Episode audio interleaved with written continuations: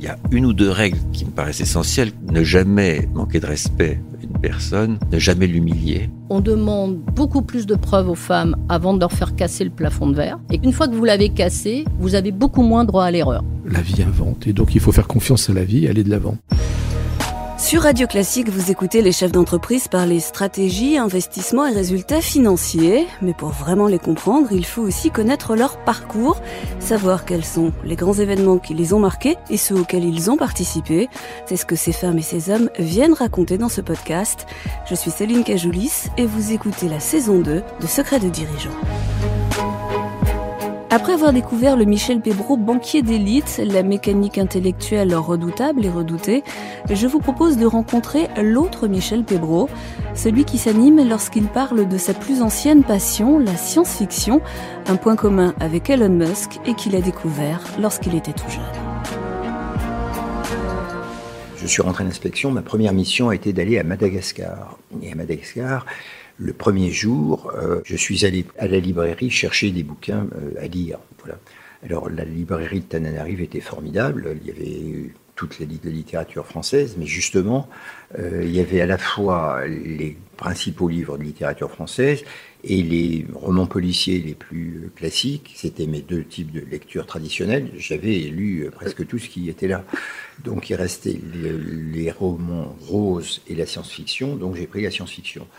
Euh, en gardant les romans roses pour plus tard Peut-être, oui, c'est ça. Et donc, la science-fiction euh, m'a tout de suite séduit parce que je suis tombé sur deux livres euh, qui sont deux réussites. L'un qui s'appelle Croisière sans, sans, escale, qui est d'un anglais qui s'appelle Aldis, et l'autre qui est La patrouille du temps, qui est d'un américain qui s'appelle Anderson. Ces deux ouvrages m'ont convaincu que c'était une chose intéressante. Et alors, euh, j'ai commencé à m'intéresser à la science-fiction à ce moment-là.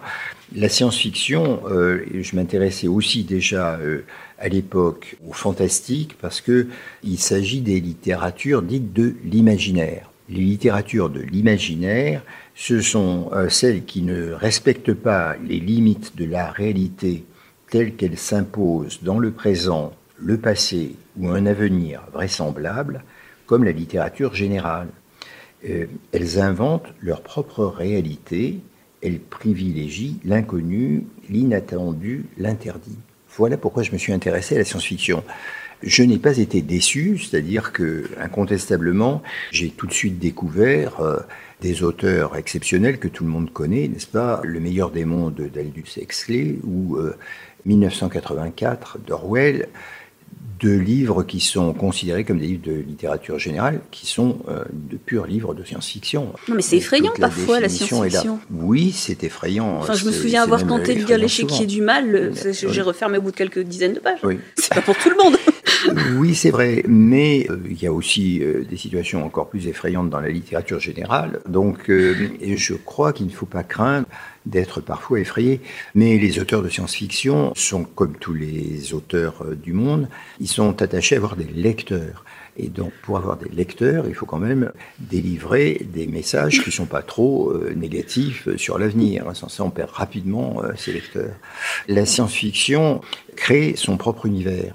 Et donc, en créant son propre univers, un auteur définit d'abord quelles sont les différences dans son propre univers par rapport à la réalité il pose un certain nombre de postulats pour créer son œuvre. Et euh, les livres de science-fiction qui sont intéressants sont les livres dans lesquels les postulats posés correspondent bien aux théorèmes qui en résultent, c'est-à-dire à, l'intrigue qui est racontée, aux relations entre les personnages, et ainsi de suite. Et ça, c'est la différence entre un bon livre de science-fiction et un mauvais livre de science-fiction. Un mauvais livre de science-fiction est un livre qui euh, parle de choses diverses sans se soucier d'une intrigue qui intéresse le lecteur et sans se soucier, dans l'hypothèse où il se soucie de l'intrigue, que cette intrigue correspond bien au monde qu'il a créé. Donc, euh, je retrouve un aspect scientifique à la science-fiction dans cette réalité qui est que il faut qu'il y ait une cohérence entre l'histoire racontée et l'inattendu, l'étranger, le, fantastique qui euh, conduit à considérer l'ouvrage comme un ouvrage de, de science-fiction de fantastique. C'est ça l'imaginaire. Vous, vous y voyez quelque chose de, de distrayant. Oui. Elon Musk, il voit quelque chose qui a un rapport avec le monde qu'il faut construire. Oui. C'est une approche différente. Oui, bah écoutez, oui, euh, il, est, il lit de la science-fiction comme un entrepreneur, euh, voilà, et donc, euh, par définition, il veut construire les mondes auxquels, auxquels il fait référence. C'est là qu'il y a une différence dans mon approche de la science-fiction, en effet, de celle d'Elon Musk. Je n'ai pas fait de la science-fiction mon métier. Votre territoire de travail. c'est ça. Mais, mais surtout, finalement, mon métier d'écrivain, c'est-à-dire j'ai considéré que je n'avais pas du tout les caractéristiques nécessaires pour écrire des ouvrages de science-fiction. J'ai fait des critiques des ouvrages de science-fiction, des romans de science-fiction, d'une part dans la recherche d'abord, un journal scientifique, et puis lorsque euh, la recherche a décidé d'arrêter la rubrique de science-fiction, trouvant que c'était pas suffisamment sérieux pour ses lecteurs, ou que certains de ses lecteurs trouvaient que c'était pas, pas bien d'avoir une rubrique. Vous êtes passé dans un truc beaucoup euh, plus grand public J'ai été embauché par euh, le journal du dimanche qui m'a proposé de faire une, une rubrique de science-fiction. Quand on ne connaît pas la science-fiction, par quoi doit-on commencer pour rentrer dans le sujet? Je trouve que les deux ouvrages que je viens de citer, euh, c'est-à-dire 1984 euh, et Le meilleur des mondes, sont d'excellentes entrées euh, dans la science-fiction parce que ce sont les deux plus grands chefs-d'œuvre qui ont été écrits en matière de science-fiction. Donc, et ça, c'est abordable. Et c'est abordable. Les deux sont abordables. C'est pour ça qu'on les considère comme des ouvrages de littérature générale. Vous voyez, c'est assez, assez singulier. Alors sinon, je pense qu'il y a un auteur de science-fiction euh, très classique qui est Isaac Asimov, qui a écrit une série de livres qui, dont les premiers s'appellent Fondation, Seconde Fondation, euh, Fondation et Empire, et qui permet de rentrer dans une science-fiction très classique dans laquelle on vous parle de l'univers à venir, le futur, euh, décrit euh, avec euh, naturellement des intrigues assez intéressantes. C'est pour ça que ces ouvrages ont connu un grand succès. Isaac Asimov a été suivi par d'autres qui ont utilisé le cadre qu'il a créé, notamment un autre cadre qu'il a créé qui est celui des robots. Isaac Asimov est l'inventeur des robots. Il avait inventé trois règles à imposer aux robots pour faire en sorte qu'ils se cohabitent avec les humains sans jamais aucun risque pour les humains. donc, euh, vous voyez qu'il avait euh, soigneusement étudié son sujet. Le deuxième livre, c'est celui qui s'appelle Dune de Frank Herbert, qui est un livre extraordinaire et j'invite les, gens qui euh, pourraient s'intéresser à la science-fiction d'une part à le parcourir euh, il faut simplement savoir que les 100 premières pages créent le cadre général, les postulats, comme je le disais tout à l'heure, et donc sont un peu longues à lire. Et donc, euh, il faut accepter euh, la souffrance des 100 premières pages pour aboutir aux intrigues qui, elles, sont passionnantes. Et donc, si on veut l'éviter, il y a un film qui vient d'être mmh. créé par un metteur en scène extraordinaire qui réussit effectivement à faire passer ces 100 premières pages dans des conditions satisfaisantes. Et donc, on se rend compte de l'univers de Dune, qui est un univers très exceptionnel, en voyant ce film. Mais la lecture du livre et des quatre livres qu'a créé Herbert après ce livre-là est vraiment, sont vraiment passionnantes. Et là aussi, comme pour Asimov avec ses robots, il y a euh, beaucoup d'autres auteurs de science-fiction qui ont utilisé l'univers de Dune pour faire des suites à Dune, d'une certaine façon. Est-ce que vous avez réussi à contaminer vos enfants et vos petits-enfants? Certains, oui. Vous avez quatre enfants, hein, oui, oui, j'ai quatre enfants. Mon fils aîné euh, lit pas mal de science-fiction et euh, j'ai découvert que deux de ses fils lisent aussi pas mal de science-fiction. Son fils aîné à lui qui est à Stanford euh, en ce moment, et euh, son troisième fils, ou quatrième fils, parce qu'il a deux jumeaux, c'est le plus jeune des deux jumeaux, qui m'a demandé un bouquin de science-fiction, et je lui ai passé Asimov euh, les, pour faire démarrer par ce par quoi j'ai démarré moi-même. Ils viennent sûreté dans votre bibliothèque Parce qu'on dit que vous avez la plus belle bibliothèque de France, la plus belle bibliothèque privée de science-fiction en France. La, plus grande bibliothèque. La plus grande aussi bah, Pas la plus belle, euh, je ne sais pas, euh, elle est, elle est complète, en tout cas si vous voulez, pour la science-fiction éditée en français. Voilà. Jusqu'à une date qui est la date où j'ai fini de, de collectionner les bouquins, c'est-à-dire à peu près il y a 5-6 ans. Quand il n'y avait plus de place dans la euh, bibliothèque Exact, il y avait effectivement place dans la bibliothèque. Et ça se compte quoi? C'est en milliers de livres? Oui, oui, bien sûr. Oui. Mais je ne sais, vraiment, je ne sais pas. Je n'ai pas compris. Vous vous installez dans la bibliothèque pour lire? Non. Vous passez devant euh, et c'est une satisfaction de les voir bien rangés? Oui, je passe devant. Euh, on a installé une, dans la bibliothèque une salle de projection, donc on y passe, tout le monde y passe pour aller regarder des, des films. films. euh, voilà. J'ai quelques petites questions pour terminer. Pourquoi est-ce qu'il y a un portrait de Colbert dans votre bureau? Ah bah écoutez, parce que Colbert, euh, donc dont j'ai euh, étudié un peu la vie, euh, est un homme que j'admire beaucoup euh, et que j'admire de- beaucoup depuis le début parce que euh, c'est un grand serviteur de l'État. Ma vocation a été de servir l'État au ministère de l'économie et des finances. Colbert est un modèle au ministère de- des Finances. Il a réussi, je crois, une année à mettre le budget de Louis XIV en équilibre. Euh, naturellement, Une seule le- année. le- voilà, euh, naturellement, les, les guerres d'une part et Versailles d'autre part ont un tout petit peu dé- déséquilibré les choses. Et il ne fait pas de doute que on sert l'État aux finances d'une façon spécifique. C'est euh, un serviteur de l'État qui s'est occupé de développer l'entreprise. Et c'est ça le deuxième aspect qui me paraît vraiment très important. C'est pour ça qu'il me suit depuis que je suis dans, dans l'entreprise. Euh, il a euh, été vraiment euh, créateur d'entreprise. Il s'est soucié de faire venir en France. Les travaux de Versailles étaient une occasion d'attirer en France, pour les faire rester là en France, des artisans euh, de talent. euh, Oui, de de Venise pour le verre. euh, Absolument. Et donc il a créé, puis il a créé en effet Saint-Gobain, les manufactures de Sèvres, il a créé un certain nombre d'ensembles industriels. Je trouve que d'une certaine façon, il correspond euh, aux deux grandes activités que j'ai exercées dans ma vie professionnelle.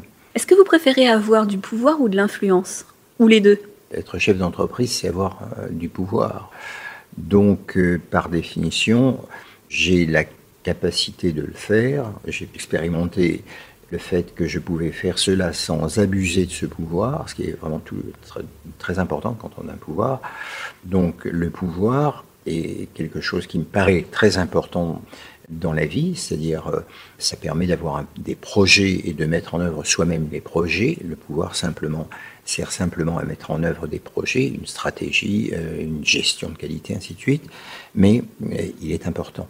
L'influence est un autre domaine complètement différent, et l'influence c'est très désespérant, parce que par définition, avoir de l'influence, ça veut dire qu'on essaie de faire en sorte que quelqu'un fasse quelque chose. Par définition, on n'a pas le pouvoir de le contraindre de le faire puisqu'on a seulement de l'influence. Donc c'est assez euh, désespérant et euh, le fait d'avoir de l'influence est nécessaire dans certaines positions. Thierry Breton m'a donné la responsabilité de... Faire un rapport sur la dette française? Premièrement, je lui ai suggéré, il voulait que je lui fasse un rapport là-dessus. Je lui ai dit non, je ne vais, pas- je vais pas te faire un rapport, je voudrais faire une commission qui fera un rapport. Et donc il m'a dit d'accord tout de suite. Et donc on a organisé une commission qui a fait un rapport. Et j'estime que moi, euh, j'avais pas de capacité à avoir de l'influence légitime sur qui que ce soit en ce qui concerne la dette, puisque ça n'était pas ma compétence. En revanche, la commission, elle, avait cette légitimité, puisque elle comprenait euh, des représentants, trois Français qui étaient, qui avaient dirigé ou dirigé des organismes internationaux euh, financiers. Elle comprenait euh, tous les directeurs compétents du ministère de l'économie et des finances plusieurs hommes politiques, quelques chefs d'entreprise, et donc elle avait une composition qui lui donnait une légitimité. Et politiquement, il y avait juste probablement euh, un tout petit peu plus de gens de, de gauche que de droite. Et c'était très bien, le gouvernement était de droite, donc que la commission soit un tout petit peu à gauche, c'était sans doute mieux. Et globalement, elle, à mon avis, avait le droit d'avoir de l'influence. Et donc, en me faisant son porte-parole, j'avais une légitimité, euh, surtout que dans le même temps, euh, Thierry Breton avait demandé que je continue à vendre le rapport à- après euh, l'avoir rendu, donc euh, c'est ce que j'ai fait. Vous jouez toujours du piano? Je ne joue plus de piano, non, je ne joue plus de Pourquoi piano. vous avez arrêté le piano? Euh, j'ai arrêté le piano parce que, euh, d'abord, euh, j'étais limité en piano, je n'ai jamais été un grand pianiste. Non, mais vous savez jouer à. Will Survive, j'ai entendu, Oui. j'ai lu. Oui, absolument, mais ça, euh, ça C'est pour pas un public épuisant. extrêmement. Non. Ce n'est pas épuisant. Euh, voilà, on m'avait indiqué que vous alliez m'interroger sur un échec et j'allais vous dire que j'en ai un toujours présent à la mémoire. C'est le jour où euh, mon professeur de piano, qui organisait chaque année un petit récital de ses élèves pour les familles, m'avait donné la sonate pathétique de Beethoven à préparer je n'ai pas réussi à la mettre au point d'une façon satisfaisante pour moi, c'est-à-dire à la vitesse euh, nécessaire pour la réunion. Et donc, euh, j'ai échoué. Et là, j'ai dû jouer la sonate au clair de lune que je maîtrisais depuis plus longtemps et donc qui ne posait pas de problème. Donc euh, le piano, pour moi, c'était un exercice important. Je dois mes connaissances au piano à ma mère qui a insisté pour faire en sorte que ma sœur et moi nous fassions du, du, piano et qui a veillé à ce que nous fassions les exercices nécessaires à la maison pour vraiment faire du piano. Ce que je n'ai pas su faire avec mes enfants. Euh, mais un de mes petits-enfants, lui, de son côté, tout seul, s'est mis au piano et, et joue très bien du piano, euh, aussi bien que j'en jouais à l'époque. Voilà, alors donc, euh, non, c'est, j'ai perdu une caractéristique que j'avais qui était l'oreille parfaite, c'est-à-dire quand j'entends un air, je reconnais les notes. Et donc, euh, brusquement, un jour, je ne sais pas pourquoi, ce phénomène s'est cassé, c'est-à-dire, je reconnais non plus les notes, une note, un demi-ton en dessous de la note. Donc, euh, dans mon cerveau, j'entends Fa quand euh, on joue un sol. Alors ça, c'est très désagréable parce que euh, j'ai en mémoire les airs naturellement et j'écoute plus difficilement la, musique aujourd'hui, la musique de piano aujourd'hui que dans le passé. Et donc, je m'écoute plus difficilement au piano que dans le passé. Donc euh, voilà comment j'ai arrêté le piano. Est-ce qu'il y a une chanson ou un morceau de musique que vous adorez, qui vous accompagne depuis longtemps, que vous écoutez facilement? Je sais que dans votre bureau, vous écoutez souvent de la musique et il y a une installation pour le faire. Du temps où j'étais très opérationnel, j'écoutais, je faisais plusieurs choses à la fois, et donc j'écoutais de la musique en, en travaillant. Et euh, je peux écouter très longuement euh, du Bach euh, ou Véronique Sanson. euh, voilà, donc euh, j'aime vraiment la musique. Donc euh, je n'aime pas la musique très moderne actuelle qui est assez dissonante, mais j'aime vraiment la musique et j'aime tout dans la musique. J'aime toute la musique classique, j'aime beaucoup le jazz. Nous avons la chance à BNP Paribas d'être le mécène du jazz. Et ça me permet d'entendre de temps en temps des, des jazzmen ou women. En France, il y en a d'excellents. Nous avons la chance d'avoir fabriqué beaucoup de spécialistes de, jazz chez les jeunes français, qui sont généralement des gens qui ont une formation de musique classique et qui euh, se sont, sont passés au jazz par goût. J'aime vraiment toutes les, toutes les musiques, sauf les musiques un peu étrangères à la, bonne consonance. Merci à Lise Herman, directrice de la communication de BNP Paribas, pour son aide toujours aussi précieuse. Merci à Laetitia Montanari pour la réalisation, à Lucille Cousin et Clara Fort pour la coordination, à Béatrice Modine pour la mise en ligne et surtout à Laurence Gontier qui me prête sa voix pour les titres qui lancent les interviews. Je vous donne rendez-vous dans 15 jours.